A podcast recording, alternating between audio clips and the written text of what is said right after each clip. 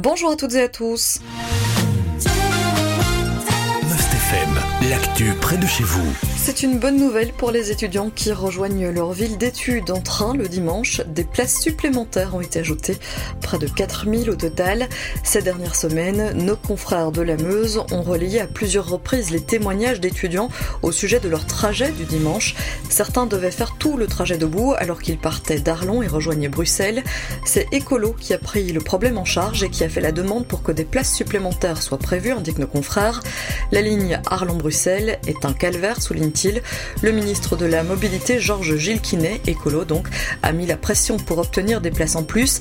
Ainsi, la semaine dernière, il a été annoncé que les trains de 16h55, 17h55 et 18h55 seraient désormais des trains à double étage, soit plus de 4000 places supplémentaires au total. Plusieurs actions sont organisées en province de Luxembourg à l'occasion du mois du job étudiant, rappellent nos confrères de la Meuse.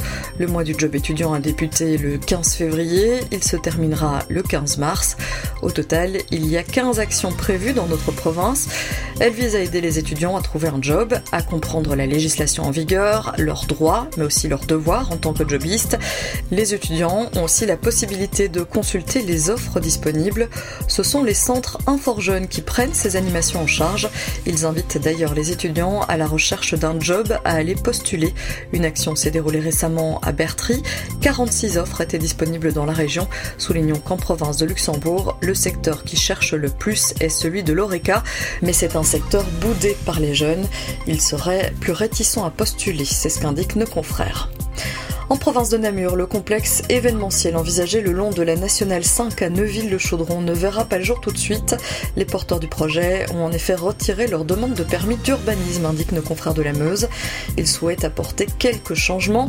Il faut dire qu'au moment de l'enquête publique, de nombreuses réactions et notamment des contestations sont nées. Une pétition en ligne avait récolté près de 2000 signatures. Les porteurs du projet indiquent néanmoins qu'ils n'abandonnent pas leur idée pour autant. C'est ce qu'indiquent nos confrères. Pour rappel, le complexe devait s'implanter à la place du restaurant Royal Grill. Le lieu aurait pu accueillir jusqu'à 1500 personnes. L'avis du fonctionnaire délégué sur le projet n'est pas encore connu, soulignent nos confrères. Il devrait être communiqué le 21 mars prochain. C'est ensuite le collège communal qui rendra sa décision le 11 avril prochain. Si vous circulez près de Vitrival et que vous y croisez une voiture de police de la zone de Vitrival, ne vous y trompez pas, il ne s'agit pas d'un véhicule de la police. La voiture a en fait été relookée pour les besoins d'un film, indique nos confrères de la Meuse. Le tournage de ce long métrage a débuté cette semaine. Il se déroulera en trois temps jusqu'au 6 mars pour les scènes d'hiver. Puis de nouvelles prises sont prévues au printemps et en été. Le film raconte l'histoire de deux cousins policiers qui patrouillent en écoutant la radio locale. Confrontés à une vague de suicides, Benjamin et Pierre ne mènent pas l'enquête, mais ils rassurent comme ils le peuvent les gens du village. C'est Noël Bastin qui est à l'origine de ce long métrage. C'est la première fois qu'elle réalise un film chez elle, à Vitrival. La fin du tournage est prévue en fin d'année et le montage devrait être terminé à la mi-2024.